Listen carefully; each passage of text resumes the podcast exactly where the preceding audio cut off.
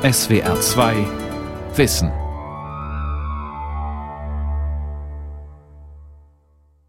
Mit der SWR 2 Aula und dem Thema Zauberwelt, Digitalisierung, wie die neuen Medien die Schule verändern, am Mikrofon Ralf Kaspari.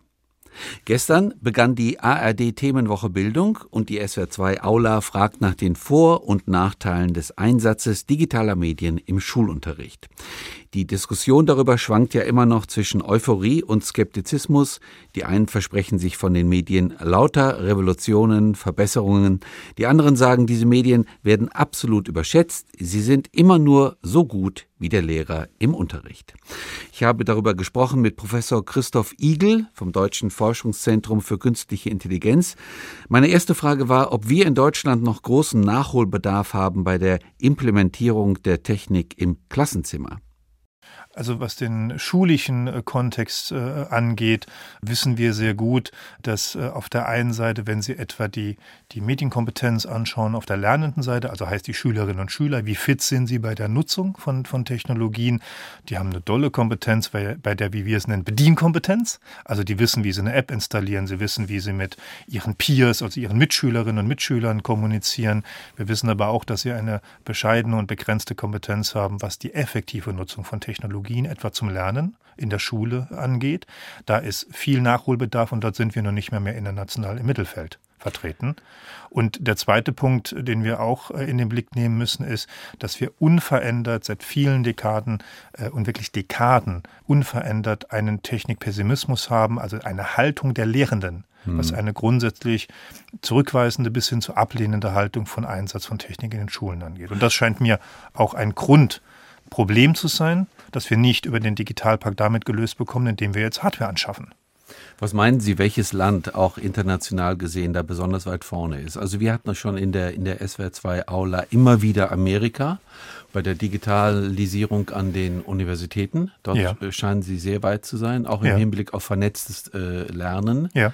Ähm, bei Schulen weiß ich es nicht. Asiatische Länder sind uns voraus? Ja, also im, im, hochschulischen Kontext ist es so, dass wir in der Tat bei den Flächenländern, wie wir es nennen, einen interessante und guten Fortschritt äh, haben. Also überall dort, wo, wo sozusagen geografische Bedingungen es erforderlich machen, dass sie eben nicht etwa die Hochschule um die Ecke haben. Ja. ja das müssen wir auch in Deutschland einfach ganz nüchtern sehen. Warum soll ich beispielsweise plötzlich in einen Online-Kurs gehen, wenn ich doch eigentlich um die Ecke die Hochschule habe, wo ich in der Präsenz äh, sitzen kann? Das ist ja auch ein berechtigter Punkt, den man nicht vergessen darf. Sind Sie in Australien? Äh, sind Sie in Russland, äh, sind Sie in den USA, haben Sie eine andere geografische Breite und dann haben Sie auch eine andere Notwendigkeit, dies zu tun. Auch in China beispielsweise, die Hochschulen sind wirklich hervorragend, nicht alle, aber viele hervorragend äh, an dieser Stelle ausgebaut äh, und dann haben Sie auch Riesenkurse, ja, die ja. nicht selten wirklich sechsstellige Teilnehmerzahlen haben, weil auch wiederum der Bedarf in der Bevölkerung an solchen Hochschulkursen teilzunehmen äh, groß ist. Eine andere Situation stellt sich in den Schulen dar. Äh, dort zeigt sich einfach, dass die Schulen oder die Länder besonders äh, gut auch sind in der Nutzung von Technologien, die über lange Zeit den pädagogischen Fokus in den Vordergrund gestellt haben und nicht so sehr die Technik, mhm. sondern wo immer wieder die Frage aufkam, kann die Technik helfen, den pädagogischen Ansatz äh, zu äh, unterstützen. Wir haben viele Flops erlebt, das muss man sagen, auch international, wenn zu sehr der Technikfokus fokussiert worden ist und adressiert worden ist und nicht die Pädagogik. Was waren das für Flops? Naja, gucken Sie sich an, wir haben das auch in Deutschland erlebt, äh, als beispielsweise die die Smartboards immer wieder in den Schulen angeschafft worden sind. Also elektronische Tafeln, ja. ja, statt der klassischen Kreidetafel, äh, wo man dann äh, sowohl projizieren konnte, als halt eben auch mit elektronischer Kreide quasi schreiben konnte, damit die Dinge quasi aus dem Analogen in die Digitalwelt übernommen äh, worden sind. Viele Schulen sind ausgestattet worden, gerade auch im norddeutschen Bereich etwa. Und nach zwei, drei Jahren hat man festgestellt, dass, die, dass diese Dinge nicht genutzt werden. Warum? Weil die Lehrer nicht wussten, was sie im Unterricht faktisch damit tun sollten. Und der Mehrwert Mehrwert sich erstmal für die Kolleginnen und Kollegen dort nicht erschlossen hat. Das ist natürlich schade, ne? Also das ist. Es ist nicht nur schade, also aus einer Forschungsperspektive, aus einer Wissenschaftsperspektive schaut man drauf und stellt sich die Frage, ob die einfachsten Grundregeln nicht verstanden worden sind. Also eine Technik hinzustellen hilft nicht, den Unterricht zu optimieren, sondern sie müssen ein Verständnis für die Technik schaffen in der Frage, wie kann Unterricht denn eigentlich damit unterstützt äh, werden. Und ich kann es nur noch mal sagen, wir werden in derselben Frage jetzt beim Digitalpark ganz genauso wieder landen. Sie haben eben gesagt, es geht eigentlich darum, dass wir besser lernen sollten, dank dieser Technik und mithilfe dieser Technik. Könnten Sie da drei, vier Stichpunkte nennen, was Ihnen davor schwebt? ja, der, besser lernen? Ja, selbstverständlich gerne. Also der eine Punkt ist, äh, wo man sozusagen sehr basismäßig anfangen kann, schlichtweg äh, der, der Zugang für Menschen. Also wir können halt eben natürlich über die Tatsache, dass wir das Digitale nutzen, Menschen einen Zugang zu Lernangeboten äh, geben, die ansonsten vielleicht diesen so nicht haben. Das muss man jetzt wieder einschränkend sagen, ist für Deutschland vielleicht nicht so das spannendste aller Themen. Ja, Wenn Sie das aber genau. international ja. äh, betrachten, ja. äh, ne, haben wir Entwicklungen in bestimmten Kontinenten, wenn Sie auf Afrika beispielsweise schauen, wo wir heute Bildungsangebote nutzbar machen können, auch in, in großen Flächenländern, was wir ansonsten so, so nicht haben.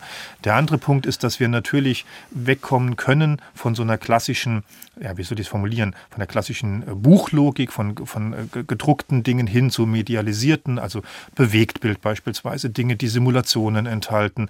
Auch das ist nicht wahnsinnig neu, aber, nee. äh, ähm, äh, aber immer noch nicht in der Fläche wirklich so, dass es breit umgesetzt ist. Geschweige denn, was ja eine Erwartung etwa für den Digitalpakt wäre, wenn wir jetzt sagen, wir setzen Technik in der Schule in der Breite um und investieren dort erheblich viel Geld, ist die nächste Frage, woher kommt denn eigentlich der Lerninhalt? Und zwar ja. über alle Fächer, über alle Klassenstufen hinweg. Und wir haben bis heute nur rudimentär und in einigen ausgewählten Bereichen wirklich hervorragend multimedialisierten Lerninhalt mit Bewegtbild etc. oder mit sogar dreidimensionalen Lerninhalten. Aber wir sind weit davon entfernt, das in der Breite äh, äh wirklich äh, äh, zu haben. Und der dritte Punkt ist natürlich letztlich die Frage, wenn wir doch technologiebasiert Lehren und Lernen unterstützen wollen, ist die Frage, die Kernfrage, um die es eigentlich geht, lernt der Mensch damit besser. Ja. Ja, und äh, da äh, gibt es durchaus empirische Widersprüchlichkeiten. Wir sehen beispielsweise, dass wir Dinge, äh, dass wir motivational äh, sehr viel verstärken können, was äh, bei den jungen Generationen auch durchaus ein relevanter Punkt ist. Ja, beispielsweise wissen wir, dass, dass, dass wir durch Videobasierung beim Lernen einen hohen motivationalen Faktor erreichen können. Wir wissen aber wiederum, dass wir etwa Lernen, also die kognitive Auseinandersetzung mit Inhalten dadurch bestärken, indem sie das ganz auf textbasiert machen. Äh, das heißt, sie versuchen dort sozusagen einen medialen Mix zu finden zwischen Bewegtbild, zwischen statischen Elementen, die zahlen unterschiedlich auf die Motivation ein und sie zahlen unterschiedlich auf den Lernerfolg am Ende des Tages. Ja, das ist sehr ein. interessant. Ja, also will zusammenfassend nur sagen, es gibt kein homogenes ja. empirisches Bild, was man sich gerne vorstellen würde, so nach dem Motto, immer dann, wenn ich Technologie oder Technik nutze, wird es automatisch besser. Das ist mitnichten der Fall. Aber es ist auch nicht so, als würde es keinen positiven Effekt haben. Man muss sehr differenziert drauf schauen, was es in der Praxis nicht einfacher macht. Gibt es dazu schon Studien? Mehr also als genug. motivational äh, tendierte Studien zum Beispiel? Ja, es gibt, es gibt hinreichend viele Studien von den Kolleginnen und Kollegen mhm. aus den Bildungswissenschaften, aus den Lernpsychologien, die sich intensiv mit solchen Dingen beschäftigen, bis hin zu der Frage etwa, was wir im Rahmen der sogenannten Cognitive Overload Ansätze prüfen, also wie viel an etwa Medialisierung können Sie überhaupt noch verarbeiten als ja. Kind oder als Jugendlicher, was was anderes ist, wie wenn Sie als Erwachsener da drauf schauen, also wann ist genug sozusagen äh, in der Sache und wann fängt es eher an konterkarieren fördernd zu sein und nicht mehr förderlich äh, äh zu sein. Der Punkt ist, kannst du nochmal zusammenfassend versuchen äh, zu, zu, beschreiben, es gibt keine wirklich konsistente, einheitliche Befundlage. Man wird am Ende sehr genau draufschauen, in welcher Lernsituation, für welchen Lerntyp können wir was wie denn genau nutzen.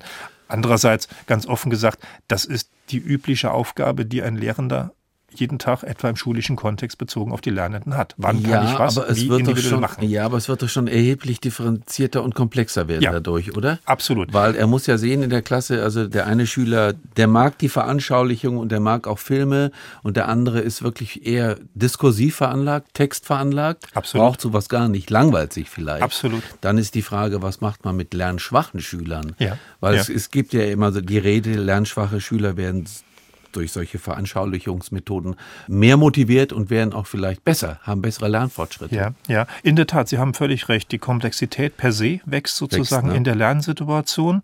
Man könne aber auch dazu natürlich sagen, wenn man es mit etwas Distanz betrachtet, äh, wir kommen langsam dorthin, die Realität damit zu beschreiben. Also dieses, wie wir es in der Forschung nennen, dieses One Size Fit All, also so ein Rezept für alle. Ja, mhm. ähm, das ist ja ein schöner Ansatz, der lange Zeit natürlich die schulische Bildung, aber auch im Übrigen die hochschulische Bildung, denken Sie an die Vorlesung, einer redet, 500 hören zu.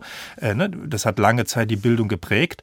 Eigentlich und mit einer sehr großen Wahrscheinlichkeit war es schon immer so, dass natürlich eigentlich Differenzierung und Individualisierung der bessere Weg gewesen wäre.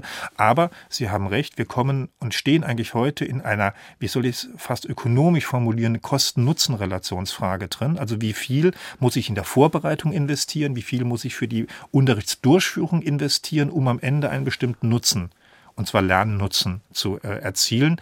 Und das ist natürlich ein Punkt, wenn ich da alleine bin, habe 30 Schüler, habe fünf Klassen am Tag, dann werde ich ständig in dieser Frage halt eben stehen. Und ich habe auch alles Verständnis dafür, wenn unsere Lehrerinnen und Lehrer, auch die Kolleginnen und Kollegen an den Hochschulen sagen, ich alleine oder mit dem Personalstamm, den wir haben, bezogen auf die Anzahl von Schülerinnen und Schülern oder Studierenden, die wir haben, bin kaum in der Lage, eine solche Differenzierung äh, zu leisten. Also ich stelle mir jetzt gerade vor, Herr Igel, aufgrund Ihrer Ausführungen, eine Klasse, die mit digitalen Geräten arbeitet, besteht nur noch aus Lerninseln? Aus kleinen Gruppen, ja. die verschiedene Lernrhythmen haben, ja. auch vielleicht verschiedene Lerngegenstände, ja. verschiedene Medien, Definitiv. Die einen haben nur die Schrift, die Buchkultur, die anderen vielleicht die VR-Brille. Ich habe nicht mehr einen Lehrer, ja. oder? Nicht das, mehr einen Lehrer, nee, sondern. Das packt er nicht alleine. Er, er, packt es nicht mehr alleine, sondern wir gehen dann in eine Richtung hinein, wenn Sie diesen Gedanken konsequent jetzt fortschreiben, yeah. wo wir forschungsmäßig eigentlich heute äh, sehr intensiv äh, daran arbeiten, also nicht erst heute arbeiten, seit längerer Zeit daran arbeiten. Wir nennen das die Entstehung sogenannter hybrider Teams im Unterricht. Hybrider Teams. Hybrider das Teams. doch schön. Ja, ganz wunderbar. Was damit gemeint ist, ist, Sie haben es eben beschrieben, ähm, es wird nicht mehr ein Lehrender alleine in der Lage sein, dies, äh, diese Differenzierung äh, zu realisieren. Der Glaube aber zu haben, ich habe dann jetzt fünf Lehrende, die das machen, wird es auch nicht sein, weil die Chance hätte man ja aus der Bildungspolitik, das jetzt schon zu machen, ist kostenökonomisch etc. kaum zu realisieren. Mhm. Also werden wir in eine Situation hineinlaufen und davon sind wir auch zutiefst überzeugt, daran wird geforscht. Wir gehen davon aus, dass wir bis 2030 eine neue Schüler-Lehrer-Konstellation haben, die um eine dritte und das bitte in Anführungsstrichen jetzt zu verstehen, um eine dritte Person ergänzt wird, und das wird künstliche Intelligenz sein. Eine KI wird diesen Individualisierungsprozess mit unterstützen, wird in der Lage sein, ähnlich wie ein Lehrender mit dem Lernenden in der Interaktion zu sein und diesen Individualisierungsprozess zu unterstützen. Solche hybride Teams, Lehrer, KI, Lerner, das wird ein Stück weit die Zukunft auch von Schule, von Hochschule und von Bildungsprozessen sein. Diese KI, ist die in Form eines Roboters präsent? Das nimmt man immer so gerne, ja, ja. Weil, weil das irgendwie so gegenständlich ja, ist. Ne? dann, genau, Roboter, der dann die Kinder kann man sich das so gut vorstellen. Muss aber überhaupt nicht sein, ähm, oder? Nee. Ne? Also es kann irgendetwas sein. Es, es mag sein, gerade im Kindes- und Jugendalter, dass man eine solche Gegenständlichkeit gerne hätte äh, oder gerne auch haben äh, möchte. Was für uns der eingespannende Punkt ist, ist, wir reden eher von intelligenten Assistenten die denn halt eben in bestimmten Dingen sich verkörperlichen können oder halt eben auch einfach virtuell als Holographie beispielsweise existieren. Und, und diese intelligenten Assistenten helfen mir, wie quasi mein individueller Lehrer, mich in meinen Bildungsprozessen optimal zu unterstützen. Das ist eigentlich die Idee, die da hinten dran okay, liegt. Okay, das klingt sehr gut, aber können Sie es ein bisschen veranschaulichen? Ja, wenn Sie äh, schauen, eine Stärke, die künstliche Intelligenz beispielsweise hat, ist äh, der enorm schnelle Zugriff auf große Datenmengen. Äh, und damit natürlich alles, was kognitive Verarbeitung von Informationen angeht äh, und die Möglichkeit auf, äh, auf Daten, auf Informationen zuzugreifen, die für uns Menschen einfach aufgrund unserer Begrenztheit im Arbeitsgedächtnis, unserer Gedächtnisleistungsbegrenzung kaum noch verarbeitet werden können, geschweige denn, also wir könnten theoretisch darauf zugreifen, schaffen es aber einfach aufgrund unserer Begrenztheit schlichtweg nicht. Ähm, KI kann das. Das ist eine der ganz großen Stärken, die wir im Bereich der mhm. künstlichen Intelligenz haben. Das heißt, um es mal einfach zu sagen, ja. Sie haben eine, Sie haben eine sächliche Frage zu einem Thema und die Frage wird sein, welche Antwort gibt der Lehrende oder welche Antwort kann eine künstliche Intelligenz geben und dann ist entscheidend, wie groß ist die Wissensbasis auf die man zugreifen kann, um eine solche Frage zu beantworten. Und dort wissen wir heute schon, dass KI einfach besser in der Lage ist, weil eine größere Wissensbasis in einer sehr kurzen Zeit abgefragt werden kann, als wir das als Menschen wiederum können. Und diese Interaktion, das zusammenzubringen, wird eine Riesenchance sein. Ja, ist diese künstliche Intelligenz dann so eine Art Datenbereitstellungsinstrument? Ja, wir, wir nennen solche Systeme, wie ich sie gerade ganz kurz und knapp angerissen habe, das sind sogenannte wissensbasierte äh, Systeme. Ja, das heißt also in der Tat, wo sie sozusagen simulieren oder wo sie modellieren, wie wir es nennen würden, wie könnte schulischer Unterricht aussehen. Äh, und wenn eine Frage äh, auftaucht, äh, greift sozusagen die künstliche Intelligenz in ihre Wissensbasis hinein Die kann theoretisch das gesamte Internet sein oder diese Wissensbasis ist strukturiert vorbereitet und kann dann sehr in Sekundenstelle in der Lage sein, diese Dinge zu beantworten und mhm. gute Antworten zu liefern. Das läuft aber alles darauf hinaus, dass wir sozusagen also den, den Unterricht spezifizieren und differenzieren müssen. Mhm zugeschnitten auf einzelne Lerntypen, ja. was ja heutzutage noch immer eigentlich nicht äh, geleistet worden ist. Ja. Und dass dieses Schlagwort, dass jeder Schüler, jede Schülerin ihren eigenen Lernrhythmus mitnehmen ja. kann in den Unterricht. Ja. Und dass es kein, nicht mehr nach der Methode geht, wir scheren alle über einen Kamm. So ist es. Ja, wir wollen die alle standardisieren die kriegen standardisierte Noten, ja. die durchlaufen ein Schulsystem, um sie dann nachher messen und etikettieren zu können. Ja. So ist es doch, oder? Ja, und es kommt noch ein dritter Faktor hinzu. Also wir schauen auch etwa im Bereich der KI-Forschung im, im Bildungssegment auf der einen Seite, Sie haben es sehr trefflich beschrieben, auf den Lernenden, also welche Kompetenzen hat er, welche Expertisen hat er, welche Lernfortschritte macht er, was macht er richtig, was macht er falsch, welche Lernpräferenzen hat er beispielsweise. Das ist ein großer, ein großes Feld. Das zweite große Feld war, was ich eben beschrieben hatte, auch so der, der Punkt, äh, auf äh, welche didaktische Settings kann man zugreifen, was ist wissensintensiv und wie kann man dort mit umgehen. Und der dritte Bereich, den man nie vergessen darf dabei, ist, dass wir auch äh, differenzieren müssen hinsichtlich des Lerninhaltes. Also etwas in der Mathematik zu lernen, ist etwas anderes wie in der Germanistik zu lernen, ist etwas anderes wie beispielsweise im Sachkundeunterricht äh, zu lernen. Und in dieser Dreierinteraktion wie funktioniert der Lerner, wie funktioniert, wie wir es nennen, die Domain, also der sächliche Gegenstand und wie funktioniert die Didaktik. Dieses Dreierbild ist das, wie wir versuchen, der KI beizubringen und zu vermitteln. So ungefähr könnte Unterricht funktionieren. Und das ist dann genau ein Element in einem solchen hybriden Team. Meinen Sie, es gibt dann völlig neue Formen des selbstorganisierten Lernens im Unterricht? Neue Formen dahingehend, dass wir glauben und insbesondere auch ich glaube, dass wir sehr viele Standardvermittlungsprozesse, so wie wir sie bis heute im Übrigen noch an vielen Stellen kennen, in der Schule, in der Hochschule, auch in der beruflichen Bildung im Übrigen, sehr viel Standardvermittlungsprozesse in der Wissensvermittlung, im Lernen werden potenziell durch durch künstliche Intelligenz abgenommen werden, so dass ein ganz hervorragender Effekt eintritt, nämlich dass das, was Bildung eigentlich ausmacht, nämlich nicht das Vorlesen aus dem einen Buch und das Vermitteln des einen Standardwissens, sondern der Diskurs, die Reflexion, die Vertiefung, die Interaktion miteinander, ja. die Debatte mhm. beispielsweise, mhm. dass das genau das ist, was dem Lehrenden, dem, dem Lehrer, der Lehrerin und dem Schüler und der Schülerin dann halt eben am Ende verbleibt. Eigentlich ist das eine total hervorragende Situation, nicht die Angst zu haben, die oft kolportiert wird, KI hat jetzt das Potenzial, äh, menschliche Jobs zu ersetzen oder Menschen zu substituieren. Nee, lassen wir sie das machen, was sie können, nämlich ganz starken Standard abzuarbeiten in einer guten Art und Weise, sodass uns die Freiheit äh, bleibt, das zu tun, was uns eigentlich im schulischen Kontext wichtig ist, nämlich Kinder und Jugendliche zu bilden. Wir nehmen mal ein Politikunterricht. Es nennt sich ja gar nicht Politik, Gemeinschaftskunde. Gemeinschaftskunde, das, ja. Ich, ne? ja. So, der Lehrer ist da, die künstliche Intelligenz ist da. Der Lehrer möchte das Thema Demokratien, westliche Demokratien durchnehmen. Exakt. Die KI wird für ihn aussuchen oder für die für Lernenden, die Lernenden ja. das Material, die Infos Beispielsweise. zum Beispiel. Exakt.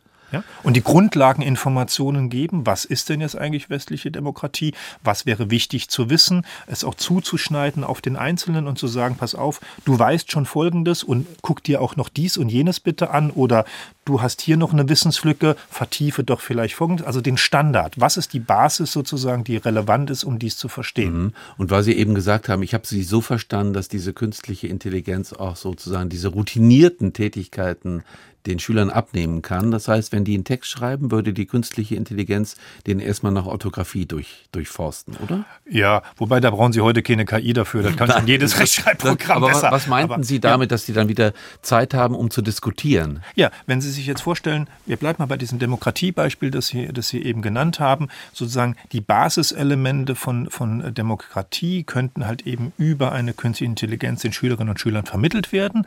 Und dann fängt es ja spannend an zu werden, wenn wenn Sie sozusagen die Ebene oben drüber sich anschauen und sagen, lass uns jetzt mal etwa den Sachstand von Deutschland hinsichtlich des Demokratieverständnisses diskutieren.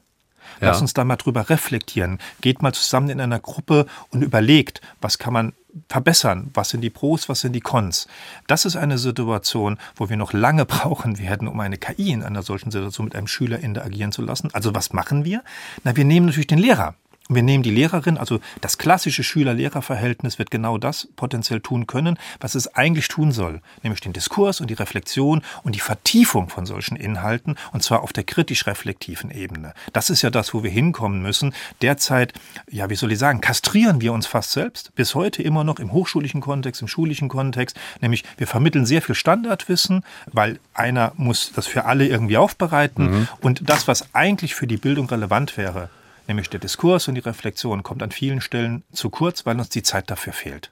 Und wenn wir ein solches Verhältnis hinbekommen, dass der Standard über die KI vermittelt werden kann, bleibt uns das übrig als Menschen, was uns eigentlich ausmacht. Und das ist genau dieser Schwerpunkt. Gut, das klingt jetzt alles sehr schön und ich vermute auch mal, Ihr Institut ist schon da dran und arbeitet an solcher künstlichen Intelligenz. In der Tat. An eventuell pädagogischen Assistenten? Absolut, an pädagogischen Assistenten. Das ist im Übrigen wunderbar. Das ist ein ganz, in Anführungsstrichen, alter Begriff aus den 60er, 70er Jahren gab es den äh, schon, wo die Technologien noch gar nicht so weit gewesen ja. sind, wie, wie, sie heute sind. Aber in der Tat äh, forschen wir am Deutschen Forschungszentrum für Künstliche Intelligenz sehr intensiv seit vielen Jahren an solchen Systemen, die Individualisierung, die Empfehlungssysteme aufbauen äh, und die Empfehlungen geben können in einem didaktisch orientierten Prozess. Mhm. Ich gehe geh mal eine Stufe höher, äh, was mich noch interessieren würde. Das hat jetzt nicht unbedingt was mit künstlicher Intelligenz zu tun, sondern eher was mit dem Internet, mit dem, mit der Vernetzung. Mhm. Man kann sich ja vorstellen, wir können nicht nur Klassen miteinander vernetzen, mhm. innerhalb einer Schule, innerhalb eines Landes. Mhm. Das hat ja unendlich große komplexe Chancen eigentlich, ja. oder? Ja, absolut. Man kann Länder vernetzen, man kann Klassen vernetzen, man kann in eine Gesamtschule alle Klassen vernetzen und dadurch herausbekommen, welche Klasse in Bezug auf welche Fächer sehr gut ist zum Beispiel. Ja. Man kann da so eine Art Wettbewerb äh, starten. Ja. ja. Ähm, ich habe aber immer das Gefühl, dass diese Vernetzung bei der Diskussion absolut zu kurz kommt. Man redet immer über das Tablet, über das Smartphone, über die VR-Brille, weniger über diese Vernetzung. Ist das richtig ja. mein Eindruck? Also der Vernetzungsgedanke ist ja, ist ja einer, der eigentlich schon sehr früh, also Mitte der 1990er Jahre schon, schon deklariert wurde und der auch immer wieder in Pilotprojekten und in, in, in Leuchtturmprojekten, wie es so schön heißt, immer wieder mal getestet mhm. wurde. Also ich kann mir selbst noch erinnern, äh, als junger Doktorand äh, hatte ich mit meinen Studierenden dann eine Vernetzung mit äh, Studierenden in, in Schweden und in Dänemark und in Frankreich getestet und die mussten dann virtuelle Gruppen bilden und sollten gemeinsam Aufgaben bearbeiten. Das war hochspannend spannend, das herauszufinden, also wo die Technologie genutzt worden ist, um am Ende menschliche Begegnung äh, zu erzeugen und, und kulturelle Grenzen am Ende des Tages halt eben auch zu, äh, zu äh, überschreiten. Wir haben heute eigentlich die Chance und die Situation, dass wir, eine, dass wir einen Schritt weiter gehen können, weil wir auch in der Vernetzung über potenzielle Daten verfügen, die einen Bildungsprozess und Lernprozess unterstützen können. Was meine ich damit? Mhm, genau. Wir haben etwa im, im chinesischen Kontext, äh, im Übrigen aber auch in Europa, nicht nur in China, auch in der Schweiz beispielsweise werden solche Studien gemacht, wo wir über Kameras äh, den äh, Kindern etwa im schulischen Unterricht quasi ins Gesicht schauen, in Echtzeit, um zu interpretieren, sind die gelangweilt, sind die aufmerksam, sind die nervös oder sind sie konzentriert? Und wo wir dann halt eben wieder über diese Vernetzungen, über die Daten, die wir damit in Echtzeit gewinnen, versuchen dann zu identifizieren, wenn ein Kind gelangweilt ist ja, und wenn Sie halt eben 30 vor sich sitzen haben, ist es Ihnen als Lehrender niemals möglich, alle gleichzeitig im Blick zu haben. Aber wenn Sie das halt eben über Hochtechnologie machen, wenn Sie diese Daten in der Vernetzung nutzen, können Sie über intelligente Systeme dann sagen, das Kind ist gelangweilt, okay, dann ist der nächste Ansatz vielleicht eher spielerisch, um es zu motivieren und um es wieder quasi in den Lernprozess zurückzuholen und in den Bildungsprozess in der Klasse zu, zu integrieren. Verstehe. Klammer auf, das hätte schon datenschutzrechtliche Aspekte. Die das Eltern müssten einwilligen. Definitiv sowas, datenschutzrechtliche Aspekte. Wenn ich jetzt sage, es hört ja so gut wie niemand zu, dass wir das deswegen besonders gerne forschungsmäßig in China machen, weil wir dort diese Fragen nicht so dolle haben, äh, mag man schmunzeln. Es ist in der Tat so. Forschungsmäßig könnten wir es auch in Deutschland machen. Ich betone das aber forschungsmäßig. In dem Augenblick, wo wir in den Transfer, also in die Anwendung quasi hineingehen, bin ich völlig bei Ihnen, haben Sie recht, greift sofort die DSGVO und dann wird es relativ schnell. Und das schwierig. ist, was Sie jetzt nochmal, also also in China das äh, ja. erforschen. Das ist nicht im Rahmen dieser großen Social Scoring äh, Sache in China, wo die Bürger durchleuchtet werden und bewertet werden anhand ihrer Daten? Nein, es, es hat erstmal mit dem Social Scoring nichts zu tun. Es geht in der Tat wirklich darum, dass wir versuchen, didaktische Aspekte abzuleiten, dass wir versuchen, damit halt eben den Bildungsprozess äh, zu äh, unterstützen. Wir dürfen bei diesen Dingen eins nie vergessen, Sie können diese Technologien einsetzen in dem Sinne, wie ich es gerade gesagt habe, nämlich um Lernprozesse zu optimieren und Bildung zu unterstützen. Sie können diese Technologien auch einsetzen, um natürlich eher zu überwachen und eher den halt eben, ich sag mal, kritisch auch äh, mit diesen Daten äh, umzugehen. Vergessen wir aber eins nicht, die Entscheidung darüber, ob wir das eine oder das andere tun, fallen nicht die intelligenten Systeme, sondern fallen immer Menschen. Ja, äh, was ich sehr interessant finde, wenn das etabliert werden würde in Deutschland, dann könnte der Lehrer genau sehen, Minute 10, 80 Prozent der Schüler völlig gelangweilt. Minute 15, da habe ich das gemacht, waren alle wieder da. Exakt. Ne, das gibt, Exakt. das ist ja eigentlich eine absolut sinnvolle Handreichung Exakt. für ihn. Und das ist auch etwas, was wir beispielsweise im chinesischen Kontext in der Tat machen. Wir schauen uns auch die Lehrer-Lerner-Interaktion an ja, und schauen genau darauf und jetzt eben nicht im Sinne von, oh, der Lehrer ist schlecht und die Schüler haben das und das nicht gemacht, sondern im Sinne eines pädagogischen Feedbacks, dem Lehrer einfach aufzuzeigen, wenn er dies oder jenes tut, dann ist das die Reaktion äh, der Klasse darauf. Das ist auch nicht, das machen wir uns auch alle nichts vor, das ist auch nicht die äh, alleinige, allheilbringende äh, Information, um die es dort geht, aber ich glaube, dass es ein wichtiger Aspekt ist, dass man das sieht, wie wirke ich etwa auf die Klasse, um es Absolut. in die eigene Reflexion auch einzubinden. Absolut. Absolut. Zum Schluss, Herr Igel, Sie haben mehrmals, so ist es mir in Erinnerung, so ein bisschen ironisch rekurriert auf den Pessimismus der Lehrer. Das stört Sie, oder? es stört mich halt eben dahingehend, dass, dass wir feststellen, und das ist ein sehr stabiler Faktor in Deutschland äh, über eine längere Zeit hinweg, dass es eine grundständig nahezu ablehnende Haltung der Lehrenden gegenüber Einsatz von Technologien. Also der Mehrheit halt, wahrscheinlich. Der, der Mehrheit, ja, äh, in der Tat äh, gibt. Das heißt, wenn Sie so wollen, um es mal auf den Punkt zu bringen und, und sehr zugespitzt zu formulieren, Sie können jetzt so viel Geld ausgeben über den Digitalpakt, wie Sie wollen äh, wenn sie keinen positiven Resonanzboden haben, auf den das dann fällt und der das konstruktiv aufgreift, um dann etwas umzusetzen, mhm dann können wir noch, noch mehr Geld ausgeben. Es wird keinen wirklich positiven Schub geben. Ja, aber wir wollen kein Lehrerbashing machen. Vielleicht werden die einfach nicht richtig abgeholt von ihren Dienstherren, von Schuldirektor, ich weiß es ja nicht. Die Analysen, die, die mir zugänglich sind und die ich kenne, zeigen, dass wir in der Tat eher eine grundskeptische Position haben, dass wir eine Haltungsfrage äh, an dieser Stelle haben. Äh, das ist das eine, äh, dass wir in der Tat einen kleinen Anteil haben, die hochmotiviert sind, etwas, äh, etwas zu tun. Was wir aber auch feststellen, auch das zeigen Studien, und das finde ich hochinteressant, wenn Sie etwa betrachten, wie motiviert Studierende am Ende ihres Studiums sind, Technologien zu nutzen zur Lern- und Unterrichtsvermittlung. Wenn Sie dann schauen, dass wir eine erste abnehmende Bereitschaft haben am Ende Ihres Referendariats, und wenn Sie dann nochmal zwei Jahre später in der Schulpraxis schauen, also wenn Sie wirklich in der Praxis angekommen sind, wie niedrig dann noch die Motivation ist, um dies einzusetzen und zu nutzen, dann hat das sicherlich A, etwas mit Rahmenbedingungen zu tun, ja. schlechte Breitbandanbindung, Absolut. ich habe viel Unterricht zu machen etc. Aber, und das zeigen uns auch die Studien, es hat offensichtlich etwas mit einem gewissen Sozialisationseffekt zu tun. Also will sagen, ich komme mit einer großen Begeisterung in die Schule und nach einer gewissen Zeit wurde mir verdeutlicht, dass das vielleicht nicht so dolle gewünscht ist. Ich weiß nicht, ob ich das noch erleben kann, dass sozusagen auch in der, in der Ausbildung der Lehrer digitale Medien verstärkt vorkommen. Also dass sozusagen jeder angehende Lehrer ein, zwei Semester das machen muss. Das ist ja heute überhaupt noch nicht so. Das ist bis heute in der Tat äh, eine, eine leider nicht obligatorische, nur ja. fakultative Situation. Wir haben einzelne Universitäten in der Lehrerausbildung, wie etwa die Universität Mainz, wo das einen anderen Status äh, hat. Aber bedauerlicherweise sind wir noch nicht an der Stelle, dass man sagt, es ist obligatorisch und es muss getan werden. Ja. Herr Igel, ich bedanke mich ganz herzlich. Ich danke Ihnen. Das war die SWR2 Aula heute mit dem Thema Zauberwelt, Digitalisierung, wie die neuen Medien die Schule verändern. Ich habe gesprochen mit Professor Christoph Igel vom Deutschen Forschungszentrum für künstliche Intelligenz. Sie können diese und alle anderen Aulen wie immer nachhören und nachlesen. Infos dazu finden Sie auf unserer Homepage www.sr2.de-aula.